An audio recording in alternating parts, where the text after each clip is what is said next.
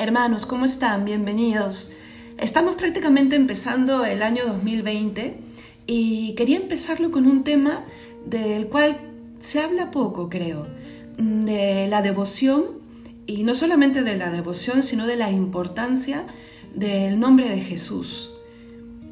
Recordemos que, y lo hemos leído en el tiempo de Navidad, que fue el mismo arcángel San Gabriel el que le dice a José, que él tendría que ponerle al Hijo de Dios, al Hijo de María, el nombre de Jesús. Jesús significa Dios salva. Para los judíos cada nombre traía consigo una vocación. Era clarísimo que Jesucristo, el Mesías, venía con la misión de salvar al mundo. Y es en lo que creemos los cristianos. Es lo que nos diferencia de las otras religiones. Para nosotros el cristianismo es Cristo, el Hijo de Dios, que se hace hombre y que viene a salvarnos. Y aquí el misterio, ¿no? El misterio del Emmanuel, el innombrable, porque así le llamaban los judíos a Dios, el tetragrama de Yahvé significa justamente el innombrable, toma un nombre y eso ya habla de un misterio y de un acercamiento que solo puede eh, explicarse con un salto de fe. Y cuando hablamos de salto de fe, no confundamos eh, con irracionalidad. Ya tendremos alguna oportunidad de hablar sobre el diálogo que hay entre la razón y la fe, y no solamente el diálogo, sino esa conexión eh, implícita, pero sí, antes decir, así decirles algo cortito, cortito, ¿no? No puede tener fe alguien que no tiene razón, y así de simple, porque a veces nos dicen que nos hemos inventado la fe para sanar vacíos, para vivir más contentos, pero no, la fe no puede tenerla un animalito, una plantita, un mineral. Para tener fe hay que tener razón, hay que tener el asentimiento de la razón. Entonces, nosotros cuando decimos que creemos en Cristo es porque hemos recibido el don que hace que nuestra razón, nuestra memoria, nuestro entendimiento puedan decir sí, creo que Dios se hizo hombre y que por ser Dios, el derramamiento de su sangre ha tenido el poder de salvarme. Ese es el primer punto que yo quería que viésemos. Eh, cuando hablamos de Jesús, hablamos del Hijo de Dios. Cuando hablamos del Hijo de Dios, hablamos del Mesías, del Salvador, el único, el innombrable, que viene en un momento determinado y nace de una mujer determinada, en un lugar determinado, para hacer posible la redención del hombre. El logos del que habla el prólogo de San Juan, que hemos leído dos veces incluso en esta, en esta Navidad, es el mismo niño pequeño que estará en Belén y el mismo hombre que morirá en la cruz. El alfa, el omega, por quien se hizo todo, es aquel que toma un nombre, que tiene un corazón y que muere por nosotros. Por eso es que frente a este misterio, por eso es que frente a, lo que es nuestra fe, el hombre responde de dos maneras, amando y adorando. Así como en Cristo, en la persona de Cristo, su humanidad y su divinidad están intrínsecamente vinculadas y no se puede separar, también debe estar intrínsecamente vinculado nuestro amor y nuestra adoración a Cristo, hermanos. Y esa, por eso es que paso a este segundo punto. No puedo pasar a este segundo punto del poder del nombre de Jesús si es que no tengo claro este primero. Es Él el Hijo de Dios. Es Él Dios mismo, que también es hombre, el que me mueve a amarle si me encuentro con Él, y el que me mueve a reconocerle amigo, presente en mi vida, pero que ese amigo presente en mi vida, que es Dios, también debe ser el ser al que yo adore, al que yo siga, al que yo obedezca, al que en quien yo crea. Qué bien lo resume San Pablo, bueno, en varias oportunidades, pero en este tema que nos, que nos convoca ahora sobre el nombre de Jesús. Está en Filipenses 2, versículos del 9 al 11. Lo voy a leer todo. Dice, por lo cual Dios le exaltó hasta lo sumo y le dio un nombre que está sobre todo nombre, para que oír el nombre de Jesús, toda rodilla se doble, en los cielos, en la tierra y en el abismo, y toda lengua proclame que Jesús es el Señor para gloria de Dios Padre. Más claro ni el agua. Dios le da un nombre y Dios al darle el nombre al unigénito hace que ese nombre, que de por sí tiene una vocación, Dios salva, esté por encima de todo nombre. Es que me basta el saber que Dios ha dicho que está por encima de todo nombre para reconocer que ya está ahí resumido un poder. Y, dice más, para que al oír el nombre de Jesús toda rodilla se doble, toda rodilla, incluso en el abismo. ¿Qué tal misterio? Para todos los que han partido ya de esta vida, que están en el cielo, en el purgatorio o en el infierno, que se han encontrado ya con la verdad cara a cara, porque creyentes o no creyentes, cuando partamos de esta vida, tendremos enfrente a Jesús y nos encontraremos con esa verdad que hemos proclamado o que hemos negado. Por eso cuando se escucha el nombre de Jesús, estamos todos, eh, Satanás y sus secuaces, obligados, por supuesto, porque no lo querrán hacer, pero obligados, y los que son salvos con, con entusiasmo y con voluntad, a ponerse de rodillas, porque está el, es el mismo Dios el que está siendo nombrado. El poder entonces del nombre de Jesús, radica en su propia divinidad, en que Él es el que puede sanar, llenar, responder, cubrir expectativas, etcétera, etcétera. Solo en Dios el alma descansa, dice el, dice el Salmo. Solo en Cristo el alma puede encontrar las respuestas a las preguntas más íntimas, porque Él es su hacedor. San Bernardo lo expresa de una manera que a mí me, gustó mucho y que quiero traer a colación. Él decía, ¿no? En uno de sus sermones, San Bernardo es un santo del siglo XII, ¿no? se, se, le considera el último doctor de la iglesia. Dice, solo Jesús, insiste San Bernardo ante los complejos razonamientos mm, dialécticos de su tiempo, ¿no? Solo Jesús es miel en la boca, es cántico en el oído, es júbilo en el corazón es miel en la boca. Por eso es que él tomará el nombre del doctor Meliflus, el doctor eh, de la miel. Y miren que de quién estamos hablando San Bernardo. Estamos hablando de San Bernardo. Busquen un poco quién es y se darán cuenta que fue uno de los grandes de su tiempo, que medió entre reyes, medió entre poderosos. Pero él dirá que Cristo es miel en la boca. Y dirá más, él no querrá eh, escuchar hablar si es que no se, menciona el nombre de Jesús. Solo hay un nombre que cuenta, decía él, cuando mediaba entre los nominalistas y los realistas. Solo hay un nombre que cuenta, Jesús Nazareno. Y en otro momento terminará diciendo que si lo que escribes no leo, si en lo que escribes no leo allí a Jesús, no tiene eso sabor para mí.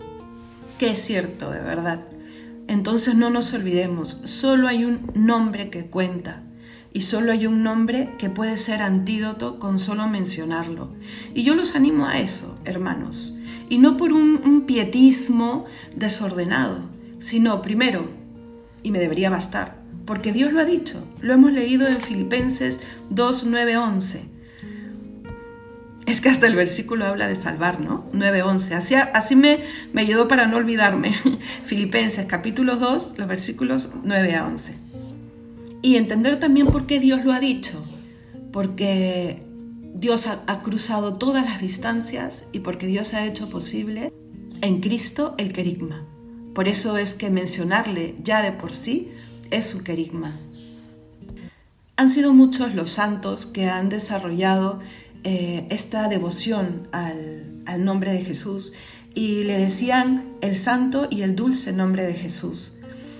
Entre ellos uno de los más importantes, San Bernardino de Siena. Yo les animo a que, a que busquen algo de él y lean algo de él porque de verdad eh, desarrolló una gran piedad que luego fue acuñada por otros grandes santos como Teresa de Ávila, como San Ignacio de Loyola, etc bueno, y San Bernardo, de quien hemos mencionado algunos de sus textos. Pero no podemos nosotros citar el inicio de, esta devoción en el siglo 8, 9, 12, 15. Esta devoción nace con el mismo Jesús y nos lo deja clarísimo eh, San Pedro. en este encuentro que tienen, ¿se acuerdan? Creo que están hechos de los apóstoles con el paralítico de nacimiento cuando van a visitar el templo y este paralítico estaba en la puerta y le pide limosna. Y San Pedro voltea y lo mira y le dice, no tengo ni plata ni oro, pero te doy lo que tengo. Y con una efusión del Espíritu Santo, porque solo puede ser movido por el Espíritu Santo, hace el primer milagro en nombre de Jesús. Y le dice, ¿no? Eh, en el nombre de Jesús, Nazareno, ponte en pie, ¿no? Queda sano. Y el nombre de Jesús engloba en sí el querigma completo. Dios que se hace hombre, que muere por nosotros y resucita. Entonces, he ahí su poder. Ahí radica su poder. Y ahí empieza realmente esta magnífica devoción. Y si bien cada uno es libre de desarrollar mm, sus, devociones dentro de las devociones cristianas, esto va más allá de una devoción. Eh, por eso es que me parecía eh, justo e importante que lo veamos juntos. Es una forma de vivir nuestra fe y es también una gran herramienta una gran herramienta espiritual, interior, de sanación, de salvación. Eh, es una herramienta que nos atrae la experiencia con Cristo, porque al mencionarle, Él viene, al llamarle, Él está, porque Él cumple su, su promesa. Al decir Jesús, es decir, si Dios vino y Dios me salvó. Él es el verdadero conocimiento de Dios. Él es la verdadera sabiduría. Él es esa respuesta a mis interrogantes más íntimas, más profundas. Él es el secreto que me va haciendo cada mes más y más realmente feliz, por sobre todo. Él ha sido, ahora que está tan de moda, el, coach más perfecto. En eso consiste el cristianismo, hermanos. En eso consiste, ¿no? En la experiencia personal, profunda de Jesucristo y de su amor. El Papa Benedicto, eh, qué bien lo dice en la introducción de la Espesalvi. El, el cristianismo es el encuentro con una persona, con Jesús. Ahí radica ese poder y, y, lo voy a repetir y lo repetiría mil veces. El poder del nombre de Jesús radica en que resume el misterio del Dios que se hace hombre y que toma un nombre y que al tomar un nombre hace posible un diálogo, hace posible una relación. En la vida diaria no podemos iniciar una conversación, una amistad, un trato, si es que no sabemos el nombre del otro, ¿cierto? Lo primero que uno hace, hasta en, hasta en los interrogatorios eh, policiales o en las terapias, lo primero que tienes que hacer es, ¿cómo te llamas tú? Yo me llamo así. Pues Dios ha querido tener un nombre para que podamos hacerle parte de nuestra vida, para que luego Él nos haga parte de su vida divina. Pronunciamos su nombre y sin temor y sin complejos y sin esperar ser una persona santa para poder tener el nombre de Dios en nuestros labios. No, pronunciemos su nombre y disfrutemos la victoria de saber que en el abismo Satanás se pone de rodillas. Y disfrutemos también de las gracias que no vemos, pero que ganamos al invocarle. Y no sé por qué cuando estoy frente al micrófono me atrevo a decir cosas que nunca he dicho y les voy a contar algo, ¿no? Cuando estudiaba yo la teología, en, esas épocas en donde uno pues se cree más racional que en otros momentos, o por lo menos a mí me pasaba, yo tendía a mencionarle más como Cristo y no tanto como Jesús, porque me parecía más serio, más teológico, qué tonterías, ¿no? Y luego he ido descubriendo poco a poco que tanto Cristo como Jesús, por supuesto, los dos, resumen un, valor en sí, pero que el nombre de mi redentor es Jesús y que el poder se lo ha dado el mismo Dios y que es antídoto. Y miren, les cuento una, una experiencia personal. Cuando salía de una de las cirugías de la columna, estando ya aquí en España, estaba en, la sala del despertar después de la operación y ahí estás solo, ¿no? Tu familia no puede entrar. Y pasaba el tránsito, por el trance de, pasar pues de la anestesia general al despertar y de experimentar el dolor mm, en grado sumo para mí, tal vez soy muy poco tolerante al, al dolor, pero era muy, muy, muy fuerte. Eh, no hacían todavía efecto los calmantes en ese momento y la desesperación física ante el dolor incluso me empezaba a pasar factura emocionalmente. Estaba eh, ansiosa, eh, desesperada, no podía ni siquiera articular una frase, ¿no? porque uno dice, bueno, reza, pide, pero no podía, no podía ni siquiera el Padre Nuestro completo, el Ave María completa. Nunca había pasado una situación de tanto dolor físico y, y solamente podía mencionar el nombre de Jesús. Que solamente puedo eso, le decía yo a él, ¿no? Solamente puedo eso. Mm, y, y cuando mencionaba el nombre de Jesús, sabía que ahí resumía todo, ¿no? Porque lo ofrecía el dolor o, lo que necesitaba o en fin. No sé en qué momento me quedé dormida. Seguramente fueron las medicinas que hicieron efecto. Yo no voy a decir que porque dije Jesús me quedé dormida. Puede como no puede. Pero de lo que sí estoy segura es lo que pasó cuando desperté.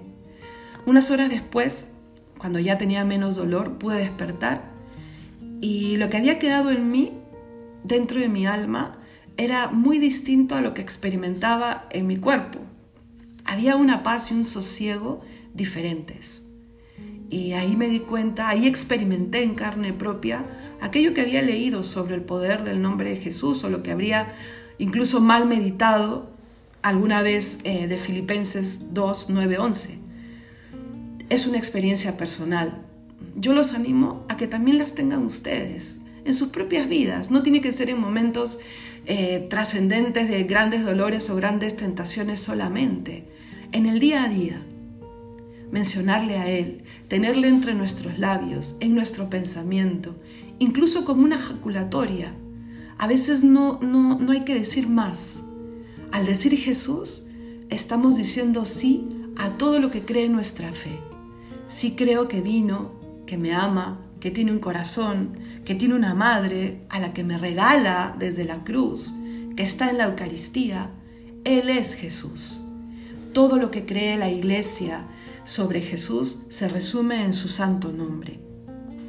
Y ahora cuando preparaba este, este podcast y buscaba algunas citas bíblicas, me encontré con esta que de verdad nunca, nunca la había vinculado a este tema, la de Romanos 10:13, que dice, ¿no? El que invocare su nombre se salvará. Por eso es que les cuento este testimonio muy privado, ¿no? De lo que me pasó en el posoperatorio. Eh, porque yo experimenté eso, que al, invocar su nombre, en ese momento concreto, concreto, mi alma encontró paz y salvación salvación de, esa crisis temporal, digamos, ¿no? Es cierto que no solo por decir Jesús, Jesús, te vas a salvar, como dice el Evangelio, pero si tu Jesús es, como les digo, un yo creo en ti, sí, todavía me falta mucho, todavía caigo, todavía tengo defectos, todavía, en fin, pero creo en ti, creo que eres el Hijo de Dios, por supuesto que iremos caminando hacia el cielo y hacia el encuentro cara a cara con Él. Por eso, hermanos, yo termino animándolos a que este año sea un año en el que tengamos a Jesús más cerca que nunca. Los animo a buscar un, encuentro con Él, una experiencia con Él. No podremos creer realmente en Él como el único, como el primero en nuestra vida, como, como la prioridad A1 si es que no tenemos un encuentro con Él. Y un encuentro con Él puede ser en un retiro, busca uno. Hay de muchas maneras, ¿no? en unos días de silencio, en una peregrinación, en fin, búscale, ten la experiencia de poder oírle y de poder sentir y experimentar que te oye. Y también te animo a procurar estar cada vez un poco más en presencia de Dios, una mejor presencia de Dios. Y el tener su nombre entre los labios nos ayuda. Cuando escribas una carta, cuando des un consejo, ¿por qué no mencionarle? No tener miedo a eso, no negarle. El mundo entero necesita la luz que solamente Él ha podido venir a traer. Y Él ha querido hacernos a nosotros los cristianos también eh, eh, parte de esa luz, que seamos luz, que seamos sal. No confundamos el poder dialogar con personas que creen en otras cosas con negarle a Él. No, lo, no confundamos eso. El Señor, antes de subir al cielo, dejó muy clara cuál era la misión de la iglesia y cuál era la misión de todos los cristianos. Vayan y hagan discípulos míos. Id y haced discípulos míos, contándoles todo lo que yo he hecho en ustedes. Pues esa también es nuestra misión. No nos podemos imaginar cuánta sed de Dios hay, cuánto sufrimiento. Y no nos podemos imaginar cuán grande es el poder de Dios, cuánta fortaleza puede eh, infundir en el alma de aquel que le espera. Entonces, hermanos, eh, animándolos a estas dos cosas, les pido también que recen por los proyectos que tenemos alrededor de este, de este apostolado en línea, de esta evangelización en línea, y decirles que los primeros tres, los siguientes tres o cuatro audios girarán alrededor de temas que nos ayuden a hacer una, un plan de vida, ¿no? Eh, hacer objetivos para este 2020, eh, objetivos que, que abarquen todos los aspectos de nuestra vida a partir de la luz de la fe. Estamos intentando eh, resumir algunos puntos de los ejercicios espirituales y, de, técnicas un poco más humanas para que se nos haga posible y para que sea también y sobre todo fructífero. Que Dios los bendiga. Me encomiendo a su oración y vamos a terminar como hemos terminado eh, los otros podcasts pidiéndole a la Santísima Virgen, a quien trajo a Jesús al mundo, que interceda por nosotros y que nos ayude a que este 2020 sea un buen año. Dios te salve María, llena eres de gracia, el Señor es contigo Bendita tú eres entre todas las mujeres, y bendito es el fruto de tu vientre Jesús. Santa María, Madre de Dios, ruega por nosotros pecadores, ahora y en la hora de nuestra muerte. Amén. Alabado sea el corazón de Jesús en todo lugar y tiempo, con María, su Madre.